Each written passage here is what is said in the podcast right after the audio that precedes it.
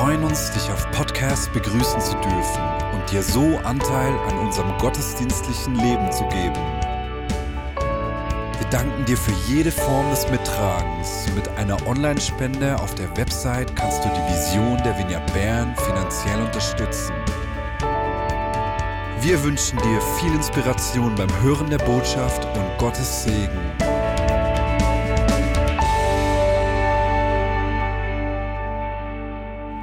Der Tom kommt gerade dazu.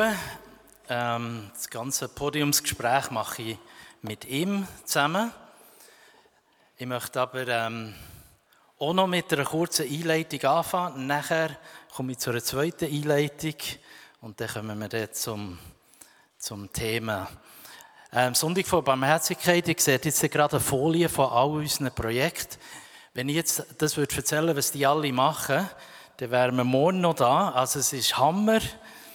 Ganz viele Leute setzen sich in Vignette ein für Würde, für neue Perspektiven, für Barmherzigkeit, für Finanzen, setzen sich ein gegen die Ausgrenzung, zum Beispiel Frauen, die, die im Milieu arbeiten oder das Milieu besuchen.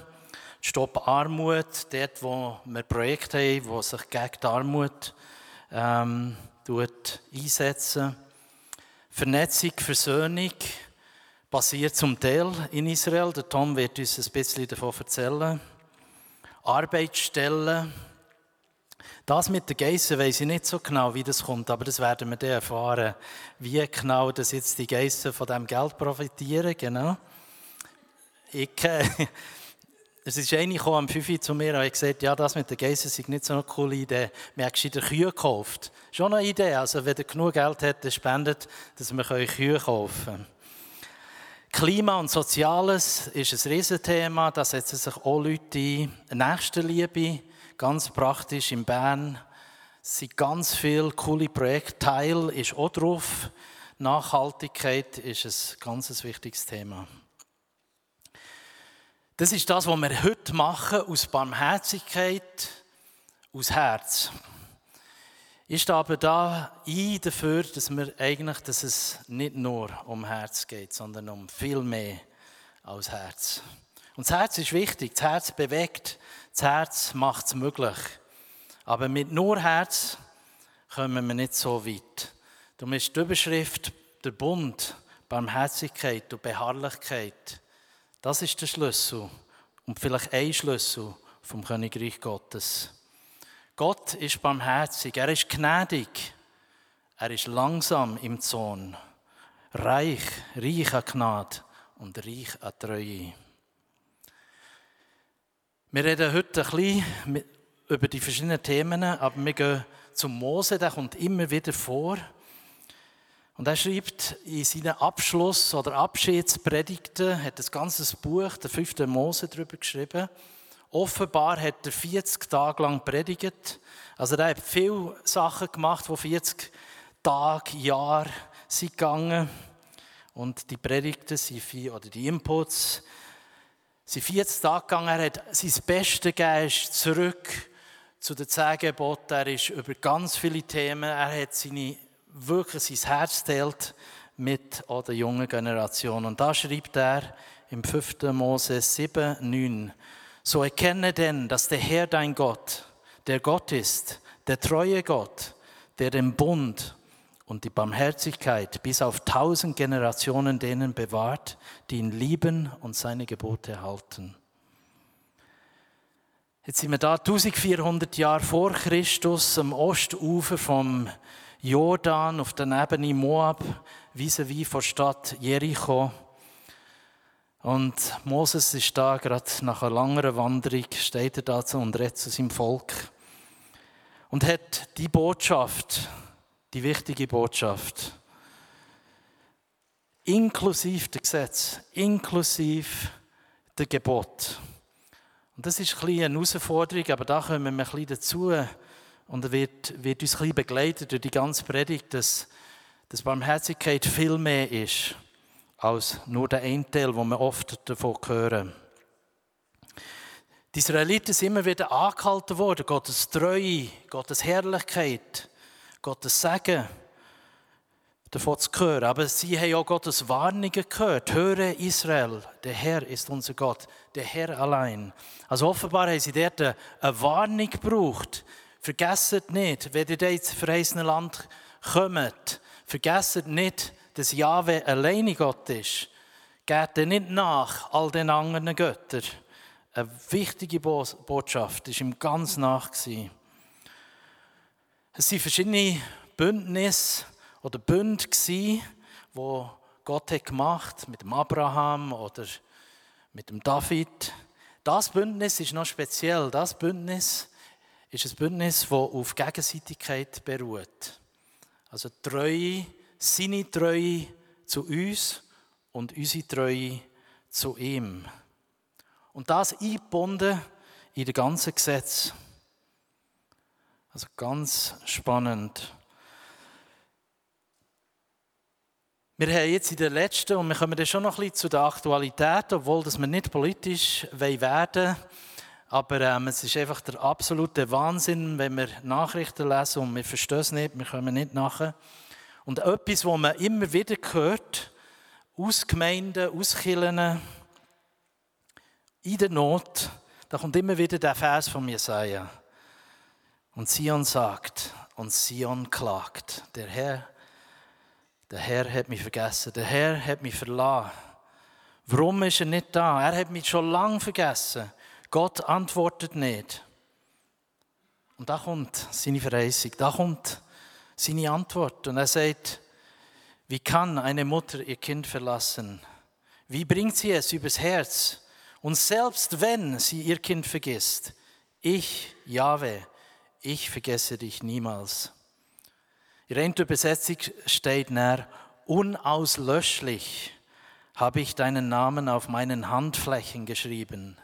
Haben wir davor gerade gesungen. Deine Mauern habe ich ständig vor mir. Also Gott ist der Bund so wichtig mit seinem Volk, dass er sagt, ihr seid unauslöschlich auf meine, meine Hand geschrieben. Und es bezieht sich nachher, wie wir auch sehen, auch auf uns. Der Theolog schreibt, in einer tragischen und äußerst bedrohlichen Gerichtssituation erfahren Mose und Israeliten die Barmherzigkeit Jahwes, ihres Gottes und ihres Richters. Er stellt ihnen vor als jemand, der barmherzig und gnädig ist. Er ist langsam an Zorn und reich an Güte und Treue. Aber er bestraft sie auch. Dennoch vernichtet er sie nicht und trennt sich nicht von ihnen er vergibt ihnen und er bleibt bei ihnen und führt sie weiter auf dem Weg ins verheißene Land. Finde ich ganz hart und ganz stark, dass Gott zu ihnen steht, obwohl dass er sie bestraft hat. Gott ist da, er sagt, ich bin da für dich, ich werde da sein für dich. Jetzt, das ist mein Wesen. Und er stellt sich weiter immer wieder vor und sagt, ich bin barmherzig, ich bin gnädig, ich bin langsam im Zorn und reiche Gnade und reiche Treue.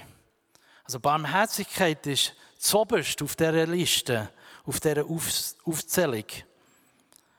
Es ist kein Zufall, steht es immer wieder im Wort Gottes in der Bibel. Es ist nicht beliebig erwähnt und es ist nicht austauschbar. Es handelt sich um einen Schlüsselbegriff, einen Kernbegriff, von Theologie und von Bibel, vom Alten und vom Neuen Testament. Und es ist das innerste Empfinden Gottes. Es kommt hier zum Ausdruck im Vers der Klagelieder. Die Güte des Herrn ist's, dass wir nicht gar aus sind. Seine Barmherzigkeit hat noch kein Ende. Oder glücklich zu preisen sind die Barmherzigkeit, denn sie werden Erbarmen finden. So sollst du nun wissen, dass der Herr dein Gott, Gott allein ist, der treue Bund, der treue Gott, der den Bund und die Barmherzigkeit bis ins tausendste Glied hält. Immer wieder die Verheißungen zu Israel, zu seinem Volk und zu uns eingepfropft in das hinein. Aber es wird viel vom anderen eben auch geredet. Und das berührt mich, das treibt mich immer wieder an, dass es viel, viel mehr ist und dass das ein Konzept ist, wo Gott ähm, hat angefangen, nicht ein humanistisches Konzept, wo wir ein bisschen Herz teilen, sondern es ist etwas, wo Gott zuinnerst und zuoberst ganz, ganz wichtig ist.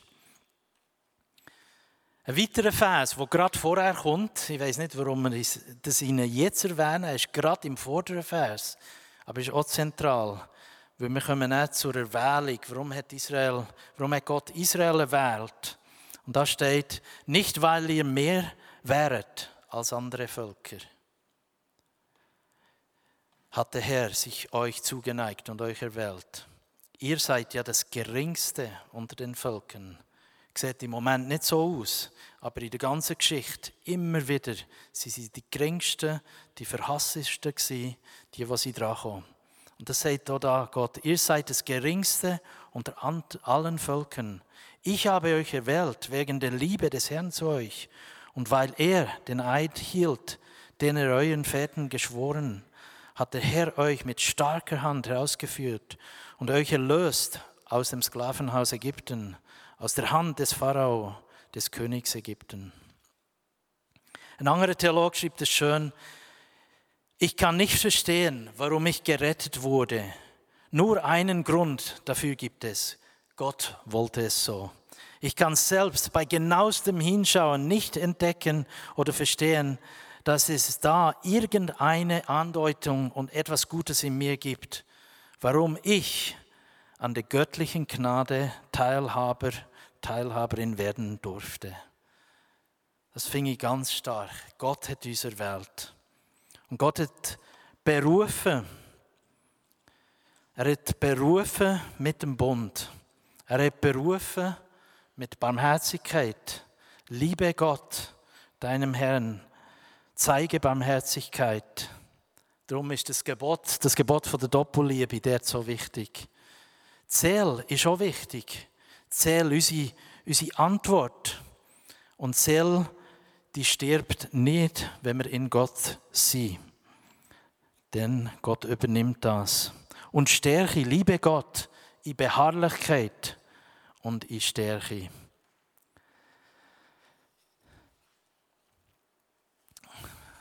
Tom, freue mich, dass wir jetzt da ein bisschen vertieft. Es ist ein Art Podiumgespräch.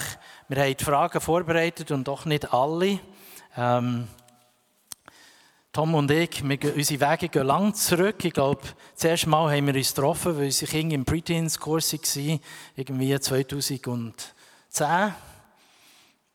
Und ähm, nachher ähm, sind wir ähm, vor allem in Westafrika unterwegs gewesen. Dort habe ich ihn auch mal getroffen, ganz auf eine spannende Art, ähm, in Togo. Nachher haben wir uns natürlich in Vignette getroffen. Und dann haben wir uns getroffen am 6. Oktober in Israel. Ähm, und da kommen wir jetzt ein bisschen ins Gespräch. Wir kommen dazu, was das an sich hat, warum ich auch nicht dorthin gehen wollte, ähm, warum ich komische Fragen habe gestellt und Tom kennt Israel ganz gut, Stell von deiner Geschichte. Und freue mich, dass du jetzt ähm, ein bisschen zu uns redest. Hallo zusammen. Ja, ich freue mich auch. Es ist das zweite Mal, jetzt nicht mit dem Wunder, ob wir uns die gleichen Fragen stellen. Genau, ähm. wenn wir vorher stürmen, dann ist es, weil wir schon richtig warm sind. Also wir haben nicht in allem die gleiche Meinung. Ähm, wir fangen gerade an mit dem Bild ähm, Checkpoints, Grenzen und Grenzübertritt. Wir gehen jetzt natürlich ein bisschen mit Kumpen vom, vom Bund mit Gott 1400 Jahre vor Christus und dann gehen wir zum 7. Oktober und dann gehen wir wieder zurück, also machen da ein bisschen Hin und Her und wollen euch so einführen und hoffen, ein bisschen ein breites Bild zu geben. Du hast in deinem Leben ganz viele Checkpoints erlebt, ganz viele Blockaden, Sachen, die aufgehört und gleichzeitig immer wieder Sachen, die sind aufgegangen. Das Bild zeigt es ganz gut. Ja, also ich, habe, ich möchte noch etwas ergänzen zu dem, was du hast gesagt vorhin, wegen der Erwählung von Israel. Äh, Gott hat Israel nicht erwählt, weil sie, weil sie besonders gut sind. Es gibt andere Verse, was heißt, er hat es erwählt, weil sie besonders klein sind und besonders halsstarrig. Ich habe auch an dich gedacht, beim Wort halsstarrig. Und das ist jetzt, das ist jetzt der Übergang zum Thema Israel. Danke, ja. Weil ich ja mit dem Philemon gearbeitet, zehn Jahre. Und ja, für mich ist das Thema Israel sehr äh, präsent. Äh, ich bin da bei Bejachat aktiv und wir unterstützen dort die Gemeinde unterstützen in Israel, messianische Juden und arabische Christen. Und also ich bin nicht jemand, der so mit der Israel-Fahne immer durchs Büro ist gelaufen, das nicht, aber es ist schon ein Thema, das sehr mehr auf dem Herz ist. Und der Philemon war der härteste äh, Israel-Kritiker in der Vineyard Bern immer. Und ich bin auch ein bisschen stur und denke einfach, wir, wir reden immer über das. Und schlussendlich ist der Film am 6. Oktober hat sich eingeschrieben für auf die Israel-Reise mit der Vineyard Bern. Und dann sind wir dort tatsächlich an dem ersten Abend, das ist das Bild vorhin, wo wir beide so gelacht haben, in unserem Hotel angekommen in Bethlehem. Genau. Und auch die zwei anderen Bilder sind auch von dieser Reise. Also die, die, die sich mit dem Thema befassen, ihr wisst, es hat viele äh, Zäune und Mauern und innerliche, äußerliche Mauern in dieser Region. Aber die zwei Bilder waren recht äh, krass gewesen, jetzt auf unserer Reise. Das erste Bild links ist vom 6. Oktober. Äh, vom 7. Oktober, das ist unser erster äh, Ferientag, Reisetag richtig gewesen, wo wir äh, Jerusalem-Tour angesagt haben, wo wir Morgen früh nach der ersten Nacht in Bethlehem nach Jerusalem sind gefahren. Und nachher ist die ganze Sache losgegangen mit, den, äh, mit dem Überfall in die Kibbutz rings um Gaza herum. Und wir haben durch den Tag durch immer ein mehr erfahren, was da passiert ist. Und unser Tour-Operator hat dann gesagt, ihr dürft als Gruppe nicht mehr zurück in die Westbank. Und dann sind wir einfach vier Vier Männer sind dann in den Bus eingestiegen und zurück ins Hotel gegangen und wir haben die 16 Zimmer, Zimmer geräumt von allen Leuten. Das war äh, ein mega Ghetto. Gewesen. Vier Männer da am Koffer hin und her schleppen. Sollen wir jetzt das noch schön falten oder nicht? Nein, nicht schön falten, einfach rein, weg. Auf jeden Fall haben wir all die Sachen rausgebracht aus dem Hotel und sind zurück, haben zurück wollen, so über einen Hinger einen Weg hinterdurch, weil wir haben erwartet am richtigen Checkpoint, wo es zurück nach dem Haupteingang nach Bethlehem mit sicher hunderte von Bussen, weil die machen alle genau das Gleiche. Dann ist unser Fahrer eigentlich der schnellste Weg hinterdurch und dort hat er das nicht erwartet, aber er hat eine Grenze, eine Absperrung drin vom israelischen Militär, das ganz schnell hat die Westbank abgeriegelt hat. Und unser Fahrer war ein arabischer Beduin. Äh, und er hat äh, Militär gemacht in Israel und ist, hat auch die israelische Mentalität und die Mentalität, die alle Leute haben dort, stur und wirklich stur und beharrlich. Er hat gesagt, wir werden durch die, Abgra wir werden durch die Sperre durchkommen. Es wird einfach ein Zeitchen gehen. Und nachher haben wir dort schön in diesem Bus gewartet. Ähm, es ist etwa zweieinhalb Stunden gegangen, bis etwas ist passiert ist. Und dann sind tatsächlich sieben israelische vollmontierte Soldaten rausgekommen, haben die Absperrung aufgetan, haben unseren Bus durchgelassen und wir konnten weiterfahren zu der Gruppe nach Jerusalem. Also es war für mich absolut äh, ein Wunder, gewesen, dass das so hat geklappt ähm, Arabisch, einfach so ein Gedankeninput, arabische Israeli, Beduin hat uns dort rausgeführt. Also die, manchmal erwartet man Grenzen, aber es sind eigentlich gar keine. Also der hat, der hat das israelische System können nutzen, wo er drin ist mit seinen Beziehungen. Der hat Polizeiposten in Jerusalem angerufen, seine Militärkontakt äh, aufgeweckt und die haben tatsächlich unseren Bus durchgelassen. Also fantastisch. Der zweite Übergang ist der Grenzübergang von Israel nach Jordanien. Wir sind unsere Reise ist dann so weitergegangen, dass wir sie evakuiert wurden ans Tote Meer. Oder evakuiert, wir einfach dort ein Hotel können buchen Entgegen von unserer Reiseplanung ist dann alles, andere gelaufen, alles anders gelaufen. Dann waren wir drei, ich glaube, drei Nächte noch am Toten Meer gewesen, oder vier. Und nachher von dort aus äh, haben wir einen Flug gebucht, wo wir von Jordanien zurück in die Schweiz geflogen Und haben eigentlich eine ganz, ganz andere Israelreise erlebt. Wir haben etwa 5% vom Programm so können wir machen, wie es geplant ist.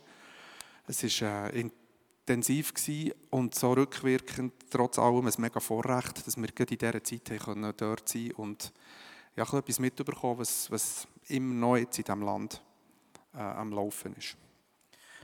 Also ist alles anders gekommen. Du hast mir gesagt, wir gehen auf Palästina, gehen Christen besuchen. Und dann habe ich die meiste Zeit verbracht in einem Hotel am Toten Meer. Ähm, gut gemacht. Aber jetzt zu diesem Hotel gehen wir. Ähm, es war spannend. Gewesen. Wir sind dort, ähm, äh, haben eine Gebetszeit gemacht. Ich glaube, du hast dort ähm, gebetet oder irgendetwas gemacht oder irgendjemand etwas gemacht.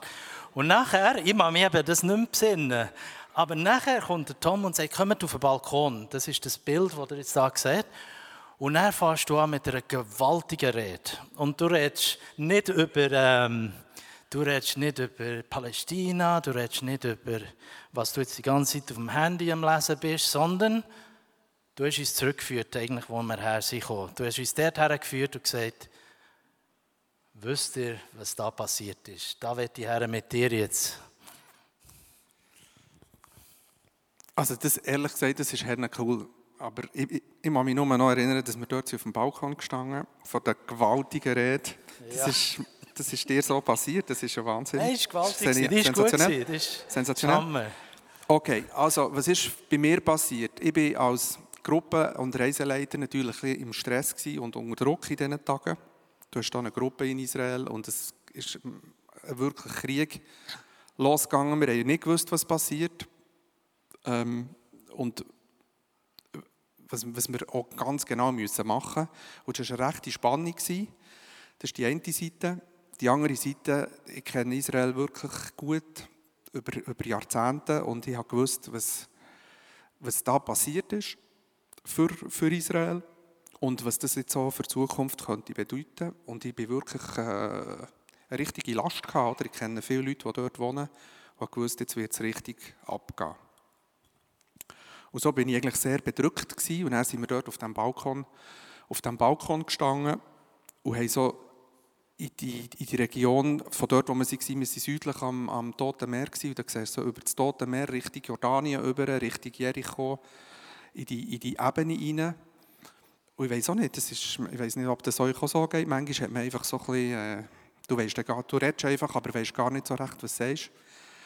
Auf jeden Fall sind mir all die Geschichten in den Sinn gekommen, die dort an diesem Ort passiert sind, in der, in der Kürze. Das ist wirklich ein gewaltiger Ort, oder? Also du hast vorhin den Moses erwähnt, man sieht auf Jordanien über, dort, ich weiß jetzt nicht, ob man es hier so sieht, das ist ein Handyfoto, aber der, der Berg Nebo, wo der, wo der Mose nach, nach all seiner Zeit, als er das Volk hat geführt auf Israel, in das Land hat über können schauen und er nicht dürfen übergehen. Das ist eine, ist eine mega krasse Geschichte. Ähm, Sodom, Sodom und Gomorra ist schon dort. Das ist mir nicht in den Sinn gekommen, aber das ist auch dort. Das, ist, das sieht man jetzt nicht von hier, aber das ist, das ist auch dort. Äh, was ist mir noch in den Sinn gekommen? Der, der Elia ist mir in den Sinn gekommen, der in den Himmel aufgefahren ist. Dort. Es ist nicht nur Jesus in den Himmel aufgefahren oder, oder Elia. Ihr müsst euch mal vorstellen, ihr seid dort auf dem Hotelzimmer und er geht einfach so in den Himmel auf. Äh, Wahnsinn. Man sieht den Ort bisschen weiter oben und das ist eine sehr wichtige Geschichte, wenn man Israel, denke ich, verstehen Weiter oben fließt der Jabok, das ist auch ein Fluss, in Jordan rein. Das ist der Fluss, wo der, äh, der Jakob, als er zurück ist nach, als er weg war, als er mit seiner Familie zurück zum Esau, wieder ins Land zurück, wo er über den, über den Fluss hat müssen, hat die ganze Familie vorausgeschickt. Alle, alle Tiere, alle Kinder, alle Frauen, alle anderen Männer, alle vorausgeschickt, weil er die Hose voll hatte vom Esau, weil er da ja gelinkt hatte, äh, als er geflohen ist. Und nachher hat er, heisst in der Bibel, dass der Jakob eine ganze Nacht mit Gott hat gekämpft. Das heisst nicht Gott, das heisst Engel, je nach Übersetzung, Engel Gottes. Auf jeden Fall eine ganze Nacht Wrestling gemacht. Am Schluss sagt er zu ihm, ich lasse dich nicht los, bevor du mich segnest. Und nachher hat ihm Gott einen auf die Hüfte gehauen und er hat gekinkt und hat gesagt, ab jetzt heisst du nicht mehr Jakob, sondern Israel, wo du hast mit Gott gekämpft und mit den Menschen. Und also das Wahnsinnige an dieser Geschichte ist, dass und du heisst aber heute eben Israel. Und dass das mit Gott kämpfen und mit den Menschen kämpfen, dass das in diesem Namen drin ist und dass das noch heute so ist. Dass das Volk mit Gott kämpft irgendwo und mit den Menschen. Genau. Und er jetzt noch einmal eine von meinen Lieblingsgeschichten, dann höre ich dann auf. Das ist die Geschichte von Joshua. Auch dort, Jericho, das, erste, was Israel hat müssen, dürfen machen, ist eigentlich Jericho einnehmen als erste Stadt. Also sie sind über einen trockenen Fußes über den Jordan gegangen. Und nachher haben sie sich mal ein bisschen stillhalten. Ich weiß nicht genau wie lange, aber ein Zeitchen stillhalten. Und er hat das Volk den Auftrag bekommen, der Joshua den Auftrag bekommen, jetzt sind 40, seit er 40 Jahre in der Wüste unterwegs gewesen. Während dieser Zeit sind die Männer nicht beschnitten worden. Jetzt werden alle Männer beschnitten, um zu zeigen, das ist wirklich der Bund. Die Beschneidung ist das Zeichen von diesem Bund. Bevor ihr ins Land rein könnt gehen und das reinnehmen, werdet ihr alle noch beschnitten.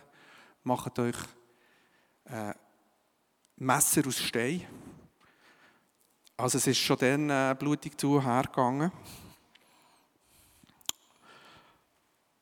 Aber die, du hast gesagt, der, der Bund ist, ist gegenseitig. Es, es, es, kostet, es kostet etwas. Mhm. Und ich denke, das ist schon ein Zeichen von dem. Und Tag bevor nachher Jericho ist eingenommen wurde, ist noch die besondere Begegnung von Josua mit dem, wieder mit einem, nicht einem Menschen, wo er einen Krieger sieht mit einem Schwert. Und der Josua merkt, Josua ist der Herrführer von Israel, der, der jetzt das Volk leitet. Er sieht einen Mann mit einem Schwert und weiss, das ist etwas Besonderes. Aber dann fragt er den, bist du von innen oder bist du von uns? Und dann sagt er, Käse, ich bin der Herr der Herrscharen und ich bin jetzt gekommen. Und für mich ist das so eine, auch für die Arbeit, die wir machen, äh, Bejachat heisst gemeinsam. Zwei Seiten, wenn man es ganz einfach nehmen Araber, Juden.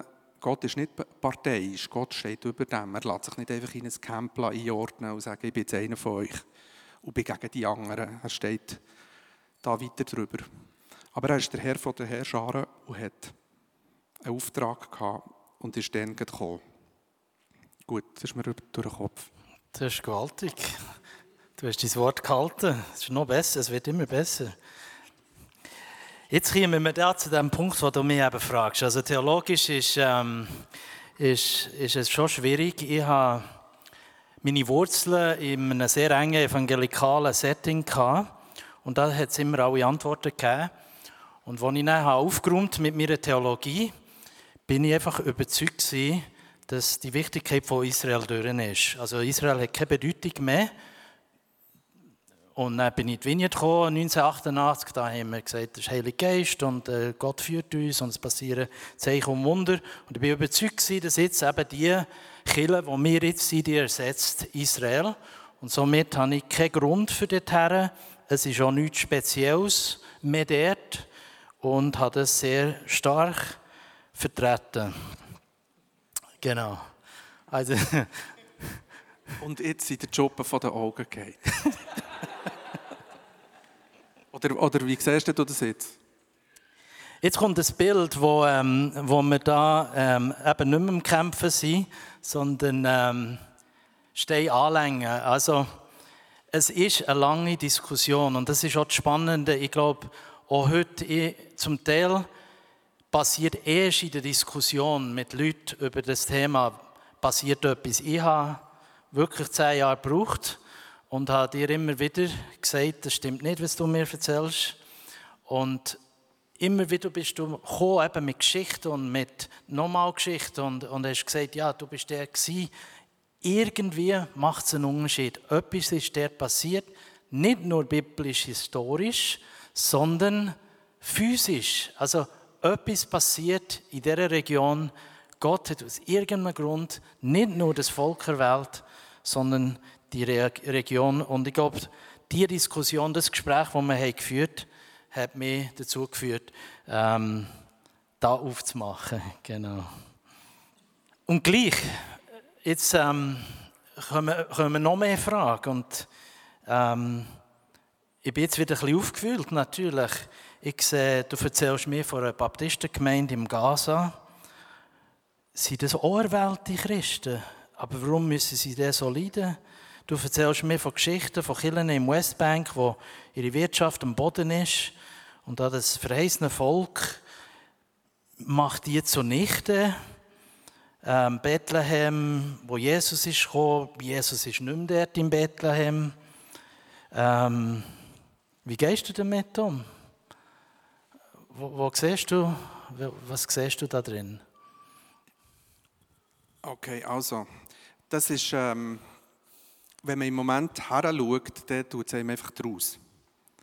Man kann das so sagen.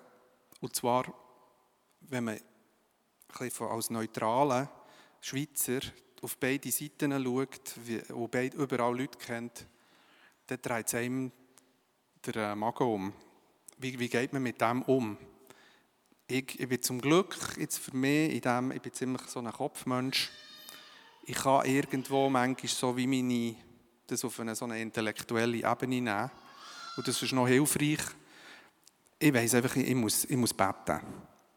Ich kann diesen Leuten auch nicht helfen, indem sie jetzt hier fast vergehen und mitleiden. Aber beten kann ich und ich glaube, dass, dass eigentlich das Gebet äh, die einzige Sache ist, die wir jetzt hier machen können. Ja, eine coole Story. Die erste Geisel, die ist freigekommen, die allererste Geisel, die ist freigekommen, das hat dann so eine Initiative gegeben, wo Leute sich Namen von Geiseln auf die Finger geschrieben haben und sich haben verpflichtet zu beten. Und die Frau, die als erstes freikam, die ist auf der, auf der Hangstange von einer Kollegin von mir. Und die hat während einer Woche einfach jeden Tag immer für die gebetet und ist freigekommen. Zufall oder nicht Zufall? Sie hat das Gefühl, nicht Zufall. Sie hat irgendwie wie gespürt, da passiert etwas. Also Gebet ist auf jeden Fall das Richtige, was wir machen können. Und wir müssen auch nicht klar Parteien greifen. Jetzt, in dem. Jetzt die ganze theologische Geschichte, die ist ein bisschen äh, komplizierter, finde ich. Du hast gesagt, das Wort Ersatztheologie. Und die Ersatztheologie sagt, Israel als Volk vor Gott gibt es eigentlich nicht mehr, hat keine Bedeutung. Gott hat abgeschlossen mit, der, mit Geschichtsschreiben mit Volk Israel. Die Kirche als Ganzes ist eigentlich an die Stelle von Israel gekommen. Wir, die Kirche ist das Volk Gottes. Wenn man so eine Theologie hat, dann sieht man das, was passiert, vielleicht ein bisschen anders. Und dann muss man aufeinander zukommen. ähm, ich sehe das anders. Ich sehe das wirklich anders. Ich habe das Gefühl, im Hesekiel 36 steht, Gott hat einen Plan mit Israel und wird den Plan durchziehen, damit die Welt erkennt, wer er ist. Also es geht weniger um Israel, sondern um ihn. Und er wird sich der Welt offenbaren, wie er an Israel handelt und mit Israel. Darum, und zwar bis, ich, bis hinten raus, das ist nicht abgeschlossen. Und da bin ich, da bin ich voll überzeugt. Aber dass das mit viel äh, Schmerzen jetzt auch verbunden ist, im Moment, das ist äh, klar. Ich habe vorhin, noch vor dem GD, habe ich am Pastor in Bethlehem geschickt, äh, eine Message geschickt und gefragt, wie geht es den Christen in Gaza? Und hat er mir zurückgeschrieben und gesagt, es sei mega, mega schwierig. Also, es gibt noch 950 Christen in Gaza, aller, alle Couleur, ein paar Evangelikale, Fromme. Die meisten von denen sind äh, Christen aus äh, orthodoxen Kirchen und katholischen Kirchen. 950 von 2 Millionen Leuten und die sind alle seit fünf Monaten in zwei Kirchen zusammengepfercht. Und er hat gesagt, es wird langsam äh, unerträglich. Kein Food mehr, das ist im Norden von Gaza. Äh, der, der, Gaza ist eingeteilt in drei, in drei Teile mittlerweile. Im Norden kann man, man kann nur noch runter in den Süden, immer noch, und nicht zurück in den Norden. Und die Christen haben sich entschieden, wir bleiben in diesen zwei Kirchen im Norden. Und ich einfach eine Mahlzeit pro Tag bis jetzt immer gehabt. Und ich kann einmal in der Woche kann jeder noch duschen. Und sonst ist, könnt ihr euch vorstellen, wie, wie das ist, wenn 950 Leute in zwei Kirchen hocken zusammen. Man fährt sich langsam auf. Nebst dem, dass es Krieg ist, ringsherum, und wenn der Kopf am falschen Ort raus hast, vielleicht einen Schuss in den Kopf bekommst oder mit grosser Wahrscheinlichkeit etwas passiert. Aber auch nur das Zusammenleben schon ist, ist brutal. Also, ihnen geht es ganz schlimm. Und es ist einfach, ja, man kann nicht, es ist Wahnsinn, man kann nicht heranschauen. Oder? Und muss gleich. Du machst trotzdem weiter. Im Schweizer Fernsehen kommt ja oft die Geschichte von dem Rami und Bassam.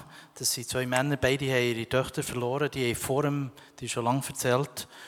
Und ein spannendes Interview war vor kurzem auf Echo der Zeit. Und dort hat man beide gefragt, jetzt nach dem 7. Oktober, fahrt ihr weiter mit eurer Versöhnung? Fahrt ihr zusammen weiter, einer als Israeli, einer als Araber? Und sie haben gesagt, öffentlich, ähm, ja, umso mehr fahren wir weiter. Was machst du mit, was macht ihr für Projekt? Warum oder wie, wie kann man sich das vorstellen, ähm, euer Projekt bejachert? Also wir unterstützen einfach Gemeinden auf beiden Seiten. Unsere, unsere Hauptschwierigkeit ist wirklich tatsächlich die, sage jetzt, die theologische Seite, äh, weil arabische Christen, palästinensische Christen insbesondere, leben in dieser Ersatztheologie. Und sobald alles wunderbar ist und eine gute Zeit und es äh, keine Probleme gibt dort, dann geht es. Dann hat man einfach eine andere Theologie. Aber wenn ein Krieg ist, dann kommt es so stark vor, dass man dann dass es schwierig wird. Sag es mal so. Und das sind nur sehr reife Leute, die dann irgendwie dort über den Schatten springen und sagen, hey, es gibt, es gibt noch etwas Größeres als unsere Theologie zum Thema Israel, das uns verbindet. Das ist, dass wir Kinder von Gott sind, dass wir Jesus kennen. Und wir, wir haben an dieser Einheit fest, egal ob wir in diesem wichtigen Punkt eine andere Meinung haben. Aber das ist, das ist Knochenarbeit. Und im Moment ist, ist eigentlich gemeint vor Ort nicht geeint. Da gibt es so starke Meinungen zu, zu dem, was im Moment abgeht. Geht, geht arabische Seite, messianische Seite sehr schwierig. Aber es gibt einen Kern, der es schafft. Aber grundsätzlich, also das ist noch ein Punkt, wo, wo mir wichtig ist zu sagen, du hast ein Versöhnungsbeispiel genannt. Also alle, auch in, in dieser Region gibt es einen grossen Teil der Bevölkerung, ist vernünftig und will einfach in Frieden zusammenleben. Es ist nicht so, dass alle Araber mit allen Juden Krieg haben. Und es ist einfach sehr, sehr, sehr schwierig. Aber Israel an und für sich als Land ist eigentlich ein Beispiel, dass das gut geht in vielen Phasen dieser Zeit. Also es leben zwei Millionen arabische Israelis und sieben Millionen jüdische Israelis zusammen. Und viele von denen haben, haben es gut miteinander. Es ist nicht so, dass einfach jeder mit jedem Krach hat. Du hast auch noch erzählt von einem Pastor im Norden, vom arabischen Norden. Also wir fragen uns, ja, gehen ja da ein bisschen das rein. Wir stellen fast mehr Fragen, als dass wir Antworten haben, bewusst. Wo ist der Gott in all dem? Ähm, manchmal man, redet man so oberflächlich vom Blut der Märtyrer oder ähm, so Ereignisse führen zu Erweckung, sagt man so oberflächlich. Ähm, siehst du irgendetwas davon, von dem, dass, dass da etwas passiert?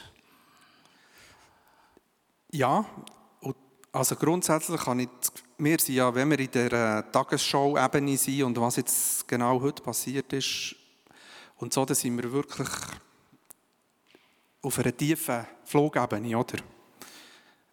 Ich denke, Gott hat wirklich eine höhere Ebene, seine Gedanken sind viel höher als unsere Gedanken. Sein er liebt alle Menschen dort und, und wirkt. Und das höre ich von den, von den Partnern. Und wir, ich weiß nicht, wie soll ich, wie ihr zum Glauben gekommen, wenn ihr euch für, das, für den Glauben habt, interessieren. Sehr viele Leute brauchen irgendeine Lebenskrise. Und, und gerade, gerade die Krise, also Ego, gerade die Krise führt, glaube ich, vielen Leuten dazu, andere Fragen zu stellen, als sie sonst stellen. Der messianische Pastor hat gesagt, mit den Leuten, die sie auf der Straße treffen, sind alle sehr Man kann für, man kann für irgendwelche Israelis auf der Stadt neuerdings beten. Vorher haben die die angespäut oder geklebt, aber die wollen Gebet. Äh, das Volk ist offener als auch schon. Der Pastor in Galiläa, der arabische Pastor, der hat das ist nicht so, dass die einfach, weil sie Araber sind, verschont sind von dem Ganzen. Die sind im Norden von Israel, die spüren, wenn, wenn von der Hisbollah Raketen nach Israel kommen, dann spüren die, wie ihr Dorf bebt. Und er hat gesagt, wenn es im Norden richtig losgeht, dann sind wir mit drin. Äh, und dann weiß ich nicht, was passiert. Und er hat gesagt, Thomas, we are in the fire. Und dann hat er so gelacht, wie er eigentlich noch nie hat hören lachen. Und hat er gesagt, and I start to love it ich fange an zu lieben. Und dann dachte ich, hey, jetzt, jetzt geht es vielleicht ein bisschen durch mit ihm. Dann hat er gesagt, er hat noch, sie haben noch nie so viele Heilige in der Gemeinde. Sie haben noch nie so viele neue Leute in der Gemeinde. Sie haben noch nie so eine Offenheit in ihrem arabisch-muslimisch gemischten Dorf für, für sie als Christen. Und er hat gesagt, es ist so eine busy Zeit, ich kann nicht mehr planen. Äh, es ist mega schwierig. Und wir sind wirklich in diesem Feuer aber im, im Feuer erleben wir Gott. So, äh, dann hat ich vergesse immer den Namen, der, die, die ins Feuer haben müssen, beim David, Mari, der Shadrach, Mishach und Abednego, im Feuer haben sie ihn erlebt, wie er ihnen geholfen hat. Und er haben die aber auch vorher gesagt, und wenn es Gott halt nicht hilft, dann hilft er uns halt nicht, dann sind wir halt weg. Und das hat er auch gesagt. Wenn halt die Raketen dann kommen, dann kommen sie dann halt und dann bin ich dann vielleicht an einem besseren Ort. Und es wirklich so gemeint. Ich muss noch eine Story erzählen, und zwar von Gaza. Das ist von jemand anderem, wo, wo ich selber nur über, über jemand anderes Kontakt habe. Aber die haben aus einer, einer Gott-Story gehört von einer Frau, die in Gaza ihr Kind hat verloren und selber auch ist, äh, tödlich verletzt worden, aber sie ist noch ein Zeitchen, hat sie noch gelebt und ist im Spital gestorben. Und sie, ihre letzten Züge auf dem Totenbett eigentlich waren, dass sie noch eine Vision hatte von Jesus. Oder eine Vision. Vielleicht nicht eine Vision, vielleicht war er wirklich dort. Gewesen. Auf jeden Fall hat sie einen Arzt gefragt, ob sie den Mann gesehen der bei ihr vor ihrem Bett gestanden und ihre Tränen abgeputzt Und er hat gesagt, das sei Jesus gewesen. Er habe ihn gesehen. Und kurz darauf ist sie gestorben. Wahnsinnsstory. Und also, ich konnte sie nicht selber können fragen, aber gut, gute Quellen. Und ich finde das Wahnsinn. Und ich wollte dich unterbrechen mit der Frage, wo ist Jesus in dem? Und du hast es gerade beantwortet. Eitel. Ich habe die Kollegen auf der Reise immer wieder genervt und gesagt, wo ist der da Jesus? Ähm, ich finde ihn nicht, er ist nicht da. Ähm, es hat mich selber wirklich genervt, dass er auch nicht dort ist. Ähm, mit dem schließen wir den ab. Kommt er wieder? Oder jetzt haben wir, eine, also wir ein Erlebnis in Gaza, aber wo ist genau der Jesus jetzt? Oder wann kommt er wieder? Weißt du das? Also der viele will immer wissen, wenn er kommt. Ja. Und er hat ja gesagt, er sage es nicht, wenn er genau kommt. Genau. Aber er kommt irgendwann mal wieder. Das ist ganz wichtig. Ich finde, es ist immer wichtiger. Sich immer ja, die was sind die Voraussetzungen? Da hast du mir ein paar spannende Sachen gegeben. Das führt uns vielleicht zum Abschluss. Ja, also eben, du willst wirklich wissen, ob jetzt die Voraussetzungen schon erfüllt sind. ich weiß es ich weiss nicht. Er wird wieder kommen. Und wo ist er? Also theologisch gesehen, er ist im Himmel. Er ist ja aufgefahren im Himmel. Dort ist er. Ja. Und hat uns dann den Heiligen Geist geschickt. Und dort, wo der Heilige Geist wirkt, wirkt Gott, dort wirkt Jesus. Dreieinigkeit. Ich würde es mal so bei dem lassen. Es klingt relativ gut, oder? Genau. Ich habe Jesus auch erlebt auf der Reise an komischen Orten.